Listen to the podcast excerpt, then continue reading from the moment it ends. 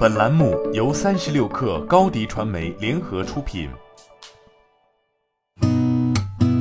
八点一刻，听互联网圈的新鲜事儿。今天是二零二一年十月二十七号，星期三。你好，我是金盛。三十六氪独家获悉，OPPO 内网发布关于薪酬改革的内部信。内部信称，OPPO 将变革沿用数年的薪酬机制，在员工的薪酬构成中引入绩效股。一位尚在 OPPO 就职的内部人士表示，目前 OPPO 正分批对员工进行薪酬改革指导。HR 在现场宣讲的 PPT 里也会谈到公司未来会有上市计划。另有多个来自 OPPO 内部的独立信源表明，OPPO 背后的重要操盘者步步高集团董事长段永平已从美国家中回到国内，其回归或与此轮 OPPO 上市有关。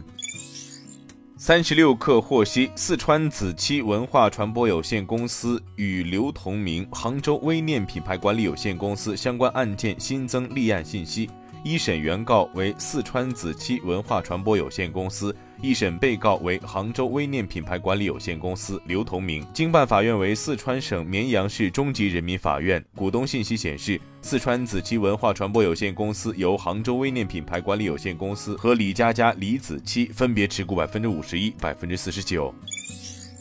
据报道，国务院印发《二零三零年前碳达峰行动方案》，方案提出，到二零二五年，非化石能源消费比重达到百分之二十左右，单位国内生产总值能源消耗比二零二零年下降百分之十三点五，单位国内生产总值二氧化碳排放比二零二零年下降百分之十八，为实现碳达峰奠定坚实基础。到二零三零年，非化石能源消费比重达到百分之二十五左右，单位国内生产总值二氧化碳排放比二零零五年下降百分之六十五以上，顺利实现二零三零年前碳达峰目标。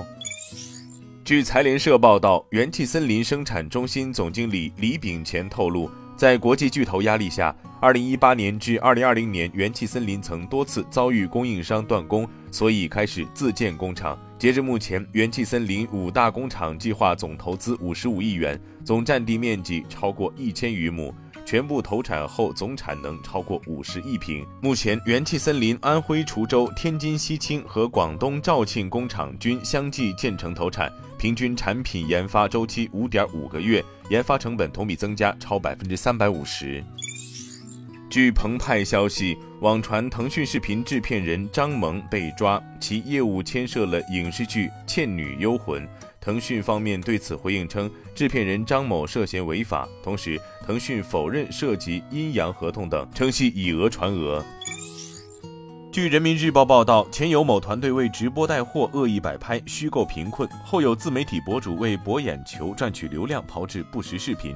一段时间以来，少数人为了流量不惜编造谣言、弄虚作假，把造假卖惨当做流量密码，令人大跌眼镜。